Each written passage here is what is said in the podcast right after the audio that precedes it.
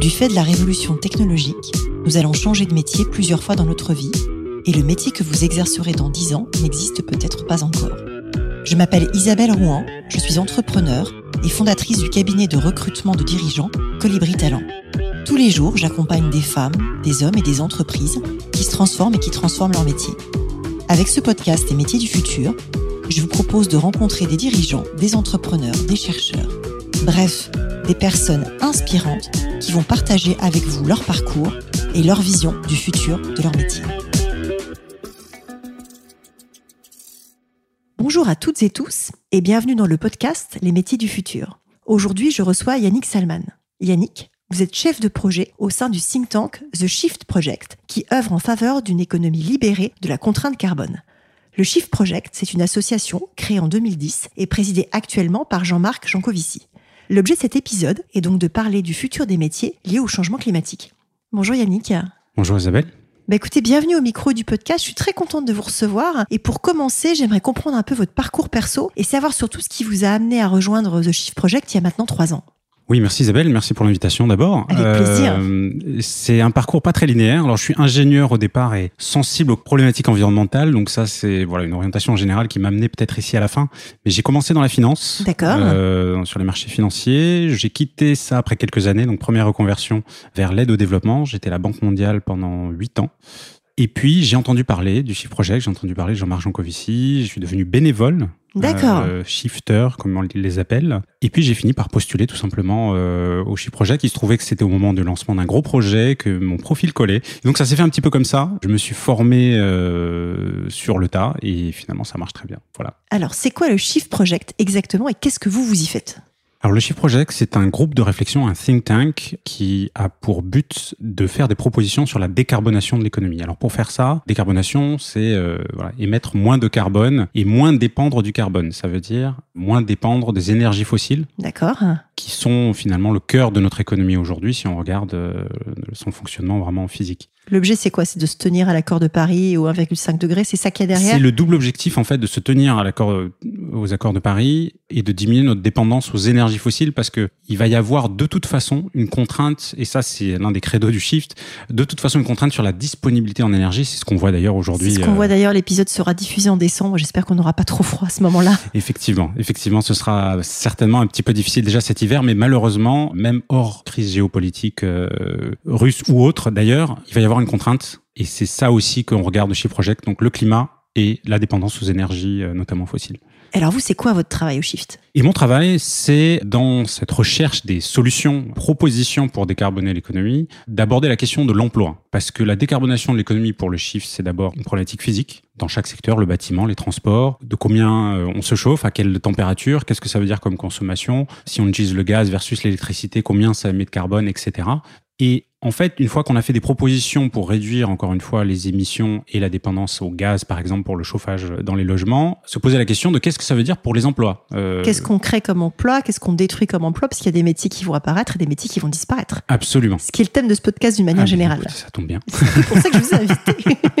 Est-ce que vous pouvez nous en dire un peu plus Puisque j'ai en tête, quand j'ai préparé l'émission, que vous affirmez au Shift Project que l'économie euh, décarbonée va créer plus d'un million d'emplois, mais aussi en détruire certains. Alors déjà, le scope d'un million d'emplois, c'est quoi? C'est France c'est Monde, c'est France, il me semble. Alors, c'est France et il faut vraiment insister sur le fait que c'est pas une prévision, c'est un calcul qui correspond à nos propositions. C'est-à-dire que nous avons un certain nombre de propositions, comme j'ai dit, dans les transports, dans le bâtiment, dans la santé. Le fameux plan dont on a tant parlé Le plan de transformation de l'économie française du Shift Project, qui fait des propositions très concrètes secteur par secteur pour atteindre, encore une fois, ces objectifs, accord de Paris et décarbonation, dépendance aux énergies fossiles. Et concrètement, qu'est-ce que ça veut dire en termes d'emploi? D'accord, donc, vous chiffrez vos propres propositions en termes, en termes d'emploi. Donc c'est pas une prévision en tant que telle. C'est pas une prévision euh, macroéconomique avec un modèle où, je serai le seul à maîtriser. Non, non, non. Euh, je m'appuie sur les travaux sectoriels du Shift Project. Donc, sur chaque secteur, vous aviez un chef de projet qui fait ses recherches, qui fait ses propositions. Sur le bâtiment, encore une fois, par exemple, il faut réduire la construction neuve, c'est beaucoup de béton, donc beaucoup de carbone. Il faut rénover les bâtiments, mais à quelle vitesse? Combien de bâtiments par an? Quel standard énergétique pour arriver au résultat des accords de Paris, etc. etc. Et là, du coup, il y a des nouveaux métiers. Ce que je dis, c'est que bah, du coup, moins de construction neuve, bah, moins de métiers du gros mmh. œuvre dans le bâtiment, plus de métiers du second œuvre, notamment les métiers qui sont liés spécifiquement à des aspects de rénovation énergétique. Et je fais le calcul de tout ça et j'évalue aussi les compétences qui sont nécessaires dans ces métiers. Donc c'est à la fois une question quantitative et euh, qualitative. Bah, justement, c'est intéressant et si on continue de creuser sur euh, le bâtiment, on a fait un épisode dans le podcast sur le plombier du futur et l'expert chauffagiste du futur avec euh, Marie Blaise qui a fondé l'école Gustave qui justement forme des gens en reconversion à tous ces métiers du bâtiment avec une logique de rénovation. C'est typiquement ce genre de métier-là auquel vous pensez ou il y en a d'autres? C'est typiquement ce genre de métier, mais encore une fois, la question, c'est de savoir, alors deux choses, le volume hein, qui va être nécessaire et la vision d'ensemble. C'est-à-dire que il faut bien comprendre que les rénovations énergétiques qu'on fait aujourd'hui, que ce soit les métiers que vous mentionnez spécifiquement ou d'autres, il faut pas les réfléchir, il faut pas les voir de manière individuelle. Parce qu'on va avoir besoin, et ça c'est le calcul de l'ingénieur au départ, le chef de projet bâtiment, besoin de rénovation globale qui demande la coordination de ces métiers. Et donc cette question de coordination va devenir vraiment essentielle. Et ensuite le volume, parce que pour arriver à former les gens, parce qu'on parle ici de reconversion, etc., il va falloir avoir une idée de combien. Alors mm. c'est bien de dire, ah je vais mettre un milliard, je vais mettre 10 milliards, mais commencer par le calcul. Et est-ce que c'est 100 000 personnes? Est-ce que c'est un million de personnes? Est-ce que c'est... Voilà. Et à partir de là, on peut faire des choses qui vont nous permettre d'atteindre l'objectif. En fait, finalement, c'est ça c'est guidé par l'objectif de décarboner que du coup euh, on, arrive... à un vrai calcul sur euh, l'ampleur des efforts à mener et la coordination de ces efforts. Alors est-ce que vous pouvez détailler le calcul de manière quanti et quali? Comment se construit le million? Où, est où sont les plus et les moins? Et qualitativement en fait quels sont les secteurs qu'il va falloir pousser? J'ai en tête qu'il faut pousser l'agriculture, on a parlé déjà de la rénovation des bâtiments, qu'il y a des choses dans euh, tout ce qui est vélo électrique et puis qu'on peut se dire qu'a priori la voiture il y aura moins de trucs, enfin je dis ça intuitivement il me semble. Comment se construit le chiffre et quels sont les secteurs vers lesquels il faut pousser euh, les gens qui pourraient être intéressés par ces métiers-là à s'orienter parce qu'on peut se dire qu'a priori, il y aura plein de taf. Il y aura plein de taf et le point essentiel, ça reste que c'est toute l'économie qui doit se transformer. D'accord. Ce n'est pas seulement des métiers verts versus des métiers bruns. Hum. Par exemple, dans l'automobile, il va y avoir nécessairement, si on veut atteindre les objectifs, des destructions d'emplois. Mhm. Pourquoi Pas parce que c'est un mauvais secteur et qu'il faut pas travailler dedans. Mhm. C'est que on dit il faut utiliser moins la voiture. Donc logiquement, on aura besoin d'acheter moins de voitures. Et donc logiquement, intrinsèquement, il y aura un marché plus faible. Et donc il y aura moins de main d'œuvre nécessaire. A fortiori, si on électrifie, on va prendre en compte le fait qu'il y a une intensité en main d'œuvre, donc besoin de moins de gens pour faire une voiture électrique que pour faire une voiture je thermique. Crois que ça va cinq fois plus vite de faire une voiture électrique qu'une thermique, je crois un truc comme ça. Alors en vitesse, je suis pas tout à fait sûr. Peut-être sur certains éléments, mais en tout cas, c'est 20% globalement de main-d'œuvre en moins euh, par voiture, parce qu'il y a des parties, par exemple, le moteur, où c'est effectivement très simple, ou la batterie qui remplace euh, toute une partie du système de motopropulsion. Hein, donc c'est très simple, on pose la batterie, le moteur, c'est assez simple. Versus la carrosserie, ça reste le même problème. Une carrosserie de voiture électrique, ça reste une carrosserie de voiture. Donc globalement, 20% d'intensité main-d'œuvre. On fait le calcul, on arrive à 300 000 emplois, de l'ordre de 300 000 emplois détruits d'ici 2050. D'accord. Si on fait les choses comme il faut pour que on, tous les gens prennent plus le vélo, plus les transports en commun, etc. Il faut être cohérent, en fait, c'est cette cohérence d'ensemble sur les chiffres. 300 000 emplois en moins, même en relocalisant la production, mm. produisant les batteries localement, etc.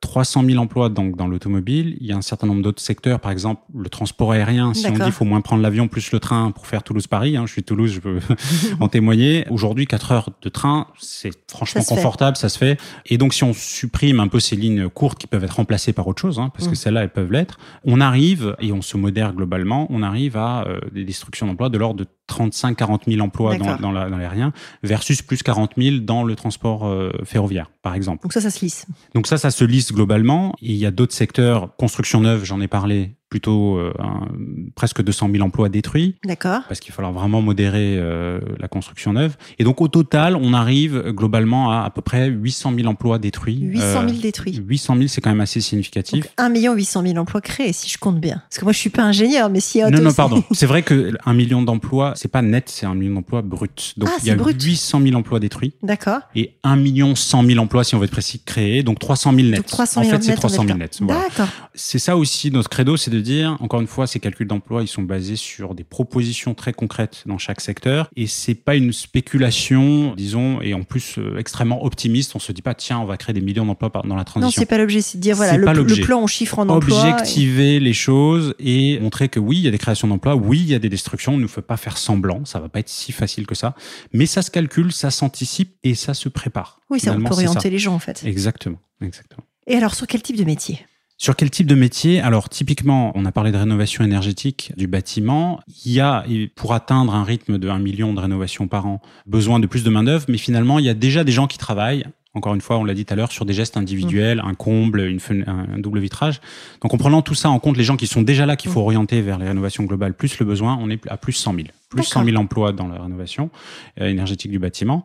Il y a un gisement qui est très important, vous l'avez mentionné, dans l'agriculture. Alors ça paraît euh, surprenant à beaucoup de gens quand on dit plus 500 000 emplois à peu près, euh, selon le chiffre project, nécessaire dans l'agriculture. C'est énorme, parce que quand on sait que derrière, on a un sujet aujourd'hui sur l'agriculture avec de moins en moins de transmission des fermes et de moins en moins d'agriculteurs qui n'arrivent pas à joindre les deux bouts, qui bossent entre 50 et 80 heures par semaine et qui s'en sortent pas. Absolument. Comment vous expliquez les 500 000 emplois? Absolument. Ça veut dire quoi? Ça veut dire juste dire qu'on supprime la moissonneuse boiteuse et qu'on fait à la mano ou Alors, on pourrait caricaturer comme ça. Alors, déjà, juste mettre les choses en perspective. Plus 500 000 emplois, ça nous ramènerait à la situation des années 90 à peu près en, en termes de nombre d'agriculteurs. Donc, on n'est pas non plus au Moyen Âge, je veux juste rassurer là-dessus. Le calcul, encore une fois, il se fait de manière la plus objective possible en disant, OK, quelles sont les émissions du secteur agricole aujourd'hui? Pourquoi on émet autant de carbone? Et on émet, c'est 25% des émissions françaises, c'est l'agriculture et l'alimentation. C'est absolument énorme. De l'ordre de 20 à 25% selon comment on évalue. Parce que j'ai en tête que c'est C'est les transports 31%. Transport 31, et vous avez l'agriculture 20 à 25%, ça dépend de ce que vous mettez dedans, mais c'est de cet ordre de grandeur. Et digital bientôt 8%, je crois, un truc Alors comme digital, c'est en très forte croissance, donc ça pourrait atteindre effectivement, si on ne fait rien, ce genre de pourcentage, 8%, c'est plutôt 4% pour l'instant,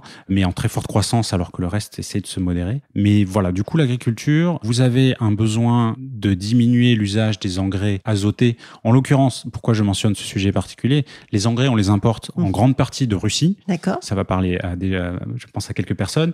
Et euh, ce qu'on fabrique nous-mêmes, c'est avec du gaz. D'accord. Donc on a tout faux. Voilà, on a un petit sujet là-dessus. Alors c'était même avant la crise euh, mmh. russe, mais en gros il va falloir décarboner en réduisant la production d'engrais et le besoin d'engrais, donc un modèle agricole mmh. qui peut se passer en tout cas d'une partie des engrais, et ensuite décarboner ces engrais avec euh, bon, l'hydrogène par exemple.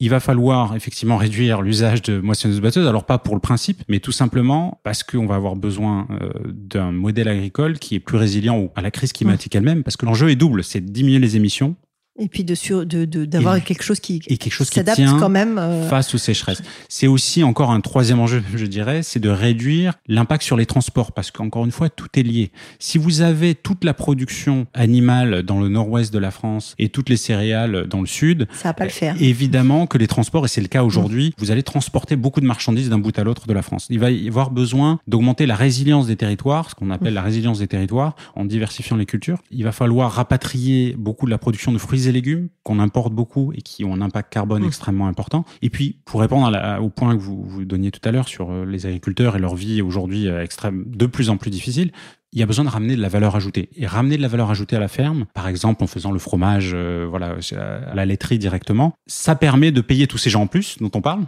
et ça permet encore une fois de diminuer le besoin en transport. Donc tout ça est comptabilisé en fait dans le plan de transformation. C'est vraiment cette vision globale d'une agriculture plus résiliente qui du coup a besoin de beaucoup moins d'autres choses. Elle a besoin de moins de tracteurs certes, mais elle a aussi besoin de beaucoup moins de transport pour amener à l'autre bout de la France. Elle a besoin de moins d'engrais, beaucoup moins d'engrais. Et par contre, elle a besoin de beaucoup plus de personnes finalement pour compenser tout ça. D'accord. C'est très holistique du coup comme approche. C'est hyper intéressant. Absolument. C'est très. Après, il va falloir bien sûr les trouver. Il va falloir trouver un modèle qui fonctionne. Mais déjà, c'est inclus dans la réflexion par cette question de la valeur ajoutée qu'on ramène vers la ferme et un coût Hein, le coût des engrais aujourd'hui, vous demandez aux agriculteurs euh, s'ils pouvaient s'en passer, des engrais azotés et leur coût aujourd'hui. Ils le feraient. Ça leur ferait surtout une, valeur ajoutée bien supérieure. Bien sûr. Ça leur permettrait un modèle économique beaucoup plus viable. Bien sûr. S'ils pouvaient s'en passer. Comment ces propositions aujourd'hui sont accueillies euh, par les gouvernements, par les agriculteurs eux-mêmes? Vous avez des relais dans la population? Comment ça marche? Alors, c'est vrai que sur ce sujet qui est particulièrement difficile, hein, c'est vraiment le sujet le plus difficile, on a des retours encourageants d'un certain nombre de gens qui travaillent sur le sujet depuis un moment parce qu'on a apporté cette vision globale. Hein. Il y a déjà mmh. beaucoup de gens, bien sûr, qui ont travaillé sur le sujet. C'est l'inclure dans cette vision systémique de l'économie. Et puis, vous avez bien sûr des gens qui réagissent en disant, ben non, c'est irréaliste, euh, voilà, on pourra pas y arriver, il y a l'Europe, etc. Il y a l'Europe, il y a plein de choses. Le but pour nous, c'est pas de dire, ça va être facile et on a la solution immédiate. C'est de dire, pour être cohérent, encore une fois, dans notre politique de décarbonation de Voilà un peu à quoi ça ressemble ce qu'il faut faire. Voilà à peu près le nombre de gens qu'il va falloir pour faire fond tourner un modèle comme ça. Voilà les premiers éléments de ce modèle. Et maintenant, si on veut être sérieux, ben, il va falloir s'atteler à faire rendre ces choses euh, possibles et réalisables. Et du coup, vous avez formé les députés, vous avez formé les ministres, comment ça se passe? Et donc, on utilise le plan de transformation, alors pas que sur l'agriculture, mais sur le, le, plan de transformation de l'économie française, J'en ai pas parlé explicitement tout à l'heure, mais le Shift Project, c'est de la recherche et c'est du lobbying. On assume complètement voilà, de faire euh, cette grande partie de, de, lobbying.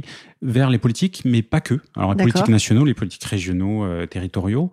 Bruxelles aussi un peu ou pas du tout Alors Bruxelles, c'est la prochaine prochaine étape, on l'espère. Il y a les acteurs économiques. on parle beaucoup aux acteurs économiques, on parle aux acteurs syndicaux. D'accord. On parle à tous ces corps intermédiaires et à l'administration publique en mhm. l'occurrence. Donc on est en train de diffuser très largement, j'en profite pour le mentionner, notre rapport sur l'administration publique dans le cadre du plan de transformation qui permet de se former à ces enjeux de manière assez pratique par rapport à nos propositions. Donc ça, ça circule pas mal euh, dans l'administration publique. Et donc on a ces stratégies d'influence par les acteurs économiques, par l'administration et par le politique, mais qui est aussi pris dans tous ces enjeux finalement, d'administration publique, de, de territoire, de, territoire de... soutien des acteurs économiques, etc. Donc c'est une approche un petit peu globale sur cette influence. Comment, d'après vous, on peut accompagner la montée en compétences pour tous ces nouveaux métiers? Parce qu'il va bien falloir les former, les gens, les agriculteurs, les gens qui vont rénover les bâtiments et les gens qui vont commencer à s'occuper de tout ce qui est euh, vélo et cyclo-industrie. Comment on s'y prend? Comment s'y prend Bien sûr, c'est une grande question. On ne prétend pas avoir résolu. Par contre, déjà avoir une idée de l'ordre de grandeur et des grandes compétences, et même parfois assez précises, ça aide beaucoup par rapport à naviguer dans le vide et de dire mm. je vais mettre 10 milliards ici ou 10 milliards là. Donc ça, c'est la première chose. On peut faire une chose immédiate, c'est inclure ce genre d'analyse qu'on a faite dans le plan de transformation dans ce qu'on appelle la gestion prévisionnelle des emplois et des compétences. C'est un sigle, peu importe. Je vois très bien ce qu'est la GPEC, et je pense que, que, nos, auditeurs aussi. Ah, ben très bien, mais très bien. Dans les GPEC, aujourd'hui, on est allé voir, on est parlé aux OPCO, on a parlé un peu à tous les acteurs. Cette réflexion-là, elle n'est pas là. On, ne prétend pas avoir le modèle unique, on ne prétend pas avoir les chiffres absolus, mmh. etc. Mais cette réflexion sur la gestion prévisionnelle des emplois doit inclure cette mmh. dimension écologique. Elle n'y est pas. Donc ça, c'est un premier point stratégique sur la, prise en compte de cette problématique de manière mmh. cohérente, telle qu'on pense qu'on le présente nous. Donc, c'est des choses qui sont ensuite utilisées dans les entreprises directement, dans, dans les et par l'administration. Un deuxième point qui est de prioriser, en fait, de se servir de ça pour prioriser un petit peu les efforts aujourd'hui et de mettre les efforts sur le long terme. C'est-à-dire qu'aujourd'hui, on est très court terme et on va dans tous les sens. Parce que long terme, c'est quoi? C'est 2050 Alors, oui, c'est 2050. Évidemment que ce ne sont pas des plans opérationnels à 2050 qu'il nous faut, mais avoir cet horizon en disant est-ce qu'on va dans la bonne direction? Est-ce que on a une tension sur le marché du travail? On a des, plusieurs tensions sur le marché du travail. Je confirme. Notamment, par exemple, sur les chauffeurs routiers. On ne trouve plus de chauffeurs routiers. Euh, parmi les métiers. On trouve pas de soudeur, on trouve, pas de couvreur, on trouve pas, de énormément de choses. Mais le soudeur, il va être très utile pour euh, fabriquer des trains, il va être très utile pour fabriquer des vélos, des choses qui vont servir à la décarbonation. Pour les voitures aussi, bon, c'est vrai que, encore une fois, quand on fait la voiture de manière correcte, il n'y a pas de problème.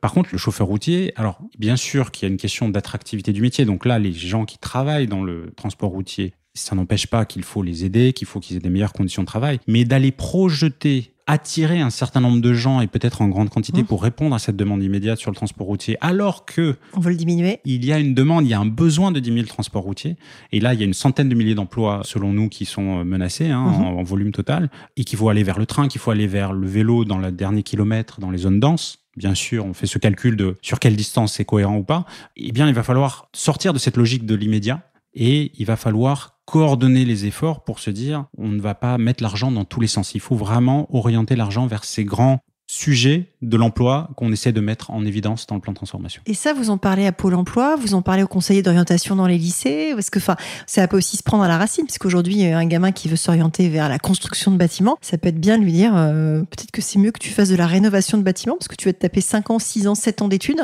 pour pas être orienté dans, le bon secteur dans, dans, dans 5, 6, 7 ans. quoi. Absolument. Alors, on a cette démarche, euh, comme je le disais tout à l'heure, d'influence de manière générale. On vient nous chercher aussi, hein, tout simplement, des fois. Hein, donc, j'ai eu quelques entretiens avec Pôle Emploi. Ils sont demandeurs. Euh, ils sont vraiment demandeurs. On peut pas reprocher du tout à, qui que ce soit de pas vouloir. C'est, mmh. on essaie de nous d'aider justement les gens qui veulent s'orienter dans la transition, notamment au niveau de l'emploi. Donc, vous avez Pôle Emploi, vous avez l'AFPA qui vient de rentrer euh, comme membre du Chiffre Project. Génial. Parce que ils sont vraiment dans cette démarche aussi d'orientation des métiers. D'ailleurs, mmh. très concret. Hein, L'AFPA, mmh. c'est des métiers euh, très manuels, euh, formés euh, sur terrain, et ils sont vraiment dans cette orientation compatible climat, des études qu'ils encouragent et des formations qu'ils encouragent. Donc, comme vous le disiez, former peut-être moins de gens au bâtiment, à la construction, et plus dans la rénovation, c'est tout à fait dans la logique. Et l'éducation nationale, les conseils d'orientation, les profs? L'éducation nationale, alors on n'a pas encore d'approche globale sur par rapport au rapport emploi et par mmh. rapport à ce qu'on dit sur l'emploi en général.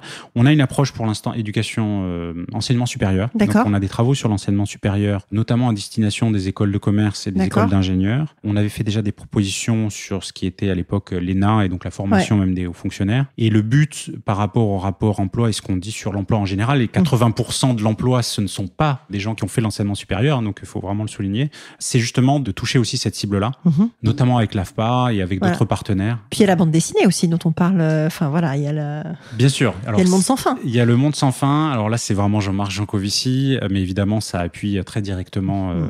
La compréhension de ce qu'on raconte dans le plan de transformation. Et ça, c'est vrai que c'est facile à distribuer à Noël. C'est vrai que c'est un beau cadeau de Noël, peut-être, puisque ça sort en décembre. C'est une bonne On suggestion. le mettra dans les, dans les notes du podcast euh, Le Monde sans fin de Jean-Marc Jancovici avec des dessins de Christophe Blain. Tout à fait. Alors, est-ce que des reconversions sont possibles? Est-ce qu'on peut imaginer de faire aller euh, les gens de l'auto vers le vélo? Vous avez dit tout à l'heure les soudeurs euh, de l'auto vers le train. Euh, Est-ce qu'il y a des choses comme ça aussi que vous pensez à l'échelle ou, euh, ou pas du tout? Vous laissez le marché s'organiser?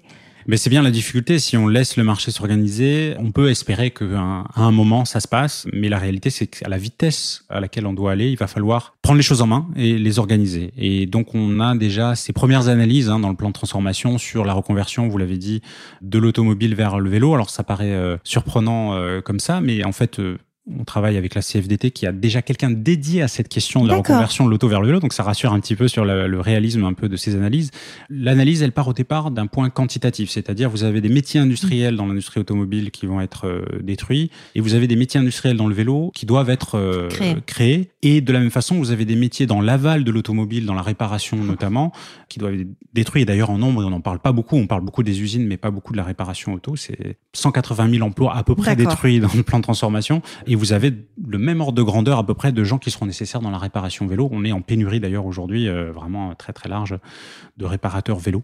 Et donc, si on fait les choses encore une fois comme il faut pour qu'on utilise plus le vélo et qu'on fabrique ces vélos en France, on aura besoin d'un volume de gens qui correspond à peu près. Et donc, on peut penser à se dire, on anticipe cela et on accompagne ceux qui sont dans l'automobile aujourd'hui sur des sites en particulier qui peuvent être menacés vers les métiers du vélo avec des compétences qui sont tout à fait réallouables à ces métiers. C'est très intéressant parce que c'est aussi un des messages clés du podcast de dire que tout le monde peut changer de métier pour peu qu'on l'accompagne. On n'est pas propriétaire de son job et de son emploi. Par contre, effectivement, on est responsable et comptable de sa propre employabilité. Et effectivement, je trouve que c'est intéressant que vous disiez que vous emmenez les syndicats là-dedans parce que c'est aussi un bon levier pour faire passer les messages et que l'idée, c'est de préserver les gens. C'est-à-dire que si un emploi disparaît ou si un secteur disparaît, c'est comment est-ce qu'on remet les gens dans l'emploi, dans le même bassin d'emploi Parce que tout le monde ne va pas déménager. Absolument. Et c'est là que ça se joue. Et je pense que c'est très malin, en fait, du coup, de le jouer avec les acteurs locaux et avec les acteurs syndicaux. Ça suscitera sans doute beaucoup plus d'adhésion que si c'est très descendant euh, depuis Paris. C'est c'est ce qu'on espère aussi. C'est ce qu'on espère aussi. Est-ce qu'il y a un modèle économique à tout ça et à ces métiers liés à la décarbonation? Alors, un modèle économique global, ce serait difficile bien sûr à dire, mais j'ai cité l'exemple de l'agriculture tout à l'heure. hein. L'exemple de l'agriculture, c'est j'utilise moins d'engrais, moins de pétrole pour mon tracteur, etc. J'ai besoin de moins de terre, de moins d'endettement. hein. C'est une question très importante l'endettement fon- foncier. Ça coûte moins. Et donc, ça coûte moins. En fait, c'est un modèle beaucoup plus économe, mais qui, en termes de modèle économique concrètement, veut dire vous avez beaucoup moins de dépenses pour tout ça, hein, pour les choses qu'on consomme et qu'on surconsomme aujourd'hui, versus bien sûr des revenus qui, par personne, peuvent être plus faibles. Mais si le coût est plus faible, on peut retrouver. Bidas euh, peut être re- meilleur. Les bidas peuvent être meilleurs. Voilà, on peut s'y retrouver. On peut s'y retrouver. Alors, vous avez parlé de la façon dont vous avez rejoint le Shift Project en- il y a trois ans maintenant, via le fait d'être devenu un shifter. Est-ce que le. Shift recrute en 2023 et si oui, sur quel métier? Alors, je n'ai pas malheureusement euh, la, la vision sur le, le recrutement 2023. On est assez euh, opportuniste sur nos recrutements en fonction des besoins de projets de recherche. Hein, pour Déjà, vous êtes combien au Shift Project? Alors, il y a une douzaine de permanents, c'est assez Mm. petit. D'accord. Euh, et puis, euh, moi, je fais partie des chefs de projet qui ont été recrutés pour travailler sur le plan de transformation. Alors, plutôt sur le long terme, hein, c'est quelque chose qu'on veut porter euh, et qu'on espère pousser le plus loin possible. Mais ça fait euh, peut-être une vingtaine de personnes en plus qui sont sur ces sujets très spécifiques. Et après, vous avez les bénévoles qui nous aident quand même euh, Beaucoup. beau- beaucoup. voilà. Et comment vous les ces financez, ces 12 emplois de permanence, si c'est pas indiscret? Ah non, pas du tout, pas du tout. On est très transparent là-dessus dans toutes nos présentations, puisqu'on en fait pas mal. Il y a un pool de membres financeurs et qui peut d'ailleurs varier régulièrement. Au départ, essentiellement des grandes entreprises, de plus en plus des PME qui s'engagent et qui s'engagent de plus en plus sur le long terme d'ailleurs. Et puis pour le plan de transformation, juste mentionné, on a eu un financement participatif D'accord. euh, avec 500 000 euros de financement Ah ouais. euh, par des particuliers, euh, voilà, sur un appel à. Soucieux euh, sur un appel. Clairement, c'était un bon signe, un encouragement à travailler dur pour pour le plan de Tout transformation. à fait. Quel conseil vous donneriez aujourd'hui à un jeune ou à une jeune pour préparer son entrée sur le marché du travail? Alors c'est une question très large, je prétends pas avoir la réponse, On mais va par dire un rapport, marché du travail décarboné. par rapport à ces enjeux, c'est sûr qu'il y a une question de se former, de s'informer, ça paraît évident, mais ça permet d'avoir un recul un petit peu sur ce qu'on peut vous raconter, puisque évidemment toutes les entreprises aujourd'hui vont, vont vous dire qu'elles sont vertes. Donc avoir du recul là-dessus, il y a un site qui a été fait par les shifters avec l'appui des travaux du Shift Project, hein, comme toujours, sur qui est de répertorier un peu quelles sont les entreprises qui sont compatibles climat, qui ont des offres d'emploi aujourd'hui. Donc ça s'appelle shiftyourjob.org. D'accord. Euh, et là, vous trouverez, euh, alors ce pas prétend pas être exhaustif, mais c'est de plus en plus fourni, des explications secteur par secteur et une liste d'entreprises avec des liens LinkedIn, euh, voilà, pour aller vers les offres d'emploi d'entreprises compatibles climat. Donc moi, je les encourage, voilà, à se former et peut-être aller voir ce site. euh, c'est de bonnes premières choses à faire. Et quel conseil vous donneriez à une personne qui envisage de se reconvertir, là encore, euh, vers des métiers décarbonés? Le Alors, même se, se reconvertir, ouais. Alors le même, oui, mais c'est vrai que se reconvertir, comme vous l'avez dit, ça demande de l'accompagnement. Si on se sent seul et isolé et perdu, c'est normal. Je pense qu'il faut pas non plus prétendre que tout va être facile. Et il y a besoin d'accompagnement. Il y a des accompagnements qui commencent à se mettre en place. Il y a des dispositifs même euh, nationaux comme le dispositif Transco, donc euh, transition collective. Tout à fait. Qui a été imaginé notamment par Myriam El Khomri, qui est passée au micro Ah de ben, ce podcast. euh, Donc, mais, effectivement, euh, ça, saluons-la. Effectivement, en reparlant de ce dispositif qui permet d'avoir des transitions collectives d'une entreprise à l'autre, d'un secteur à l'autre, sans passer par la classe Pôle emploi. Mais en fait, du coup, en remettant dans l'employabilité et en formant les gens directement, ce qui évite quand même beaucoup de casse sociale Tout à fait. et beaucoup d'errance euh, pour orienter les gens vers des métiers euh, en tension, euh, en les faisant partir d'un métier a priori plutôt en décroissance. Absolument, absolument. Et vous avez incité tout à l'heure sur les territoires, et c'est un dispositif qui s'appuie vraiment à un niveau territorial pour aider à ces reconversions. Peut-être un autre site, c'est pas une question que de site, mais il y a un site qui s'appelle Mon Job de Sens. Alors je sais plus si c'est .fr, .com ou point. Je chercherai. Bref, mon, job de sens, qui est plus dans cette logique d'accompagnement et, et la partie euh, psychologique, parce que finalement il y a beaucoup de ça là-dedans, de comment on construit pas que psychologique, mais comment on se met dans cette démarche aussi de reconversion, c'est pas évident et voilà, il y a quelques outils comme ça. C'est la raison d'être de ce podcast, hein, très Ah, clairement. Très bien. Très bien. Alors, Et ce, et ce podcast que donc que je conseille tout à fait à tout le monde. J'aime bien terminer par des questions un peu Oui. plus personnelles. Et la première que j'ai envie de vous poser, c'est comment vous conciliez vie pro et vie perso? Alors, c'est très bonne question parce que quand on rentre dans ces sujets-là euh, et qu'on commence à creuser, on a envie de creuser plus et on finit par y penser tout le temps. Voilà, c'est le cas de beaucoup de métiers, je le sais, mais c'est vrai que là, ça prend des proportions importantes, à fortiori avec les crises que l'on vit. Donc, on essaie de, de, de séparer un peu les choses. Je me mets un petit peu des limites personnellement. Euh, le week-end, c'est vrai que la semaine, euh, bah, le soir, j'ai envie de travailler pour les shifters de ma région. Euh, la journée, c'est le shift, évidemment. Il faut se mettre des limites. Hein. C'est un peu comme dans tous les métiers, mais euh, arriver à concilier les deux, c'est ça. Et puis j'habite à Toulouse, en l'occurrence, peut-être que la petite distance avec le Shift Project, le bureau peut aider aussi. Est-ce que vous pouvez me décrire votre journée type? Journée type. Alors c'est classique de dire qu'il n'y a pas de journée type. je vais reprendre ça, mais c'est vrai qu'il y a typiquement un certain nombre en général de rendez-vous qu'on prévoit. Euh, d'un côté pour la partie recherche, hein, donc c'est une question de comment avancer, faire avancer le, le sujet lui-même, et puis la partie bien sûr euh, lobbying ou euh, comme on voudra l'appeler, pour essayer d'influencer les choses. Donc c'est quand même les deux choses essentielles. Il y a des invitations podcast très intéressantes comme celle-ci, puis ensuite c'est très opportuniste encore une fois en fonction de là où on pense qu'on peut faire avancer le, le, le schmilblick, comme on dit. Qu'est-ce qui vous fait lever le matin? Euh, Écoutez, c'est tous les jours un peu la même euh, réflexion sur comment apporter quelque chose qui va permettre aux acteurs de faire. Parce qu'on est dans la réflexion au Shift Project, mais on se pose vraiment sans cesse la question comment donner les outils pour faire? Et c'est ça qui me fait lever, c'est me dire peut-être que je vais pouvoir apporter quelque chose qui va faire avancer la question de la décarbonation de l'économie de manière concrète. Et c'est ça le plus difficile, c'est de rentrer dans le concret. Donc on passe du think tank au do tank. C'est ça, exactement. c'est exactement ça. Qu'est-ce qui vous tient éveillé la nuit? La nuit, j'essaie de dormir, mais c'est vrai que c'est peut-être la partie réflexion. Est-ce que la, voilà, on dit que la nuit porte conseil, c'est euh, réfléchir à tout ça et de manière euh, peut-être euh, plus idéaliste parfois, mais l'idéalisme permet d'avancer. Quel est le succès dont vous êtes le plus fier? Alors, est-ce que c'est en rapport forcément au Shift Project? Je Ce que non, vous voulez. non, non. Ah, bah, écoutez, euh, je vais quand même parler de mon travail, mais c'était mon travail à l'époque où j'étais à la Banque mondiale. C'est un projet d'agroforesterie euh, Ouais. à Madagascar sur le secteur du cacao. Et donc, il s'agissait de pérenniser la filière cacao, qui avait ses avantages puisque le cacao de Madagascar est magnifique, mais avec des destructions de forêts et en gros pérenniser une approche où les arbres sont un atout pour les agriculteurs et donc ils investissent dans leur forêt plutôt qu'ils ne la détruisent pour produire un cacao de meilleure qualité qu'ils vendent plus cher et qui augmente leurs revenus. C'est quelque chose qui a très bien marché et tout ne marche pas avec la Banque mondiale, j'ai pas peur de le dire ici, mais c'était un très très beau projet euh, avec une belle équipe sur place aussi, donc euh, très fier de ça.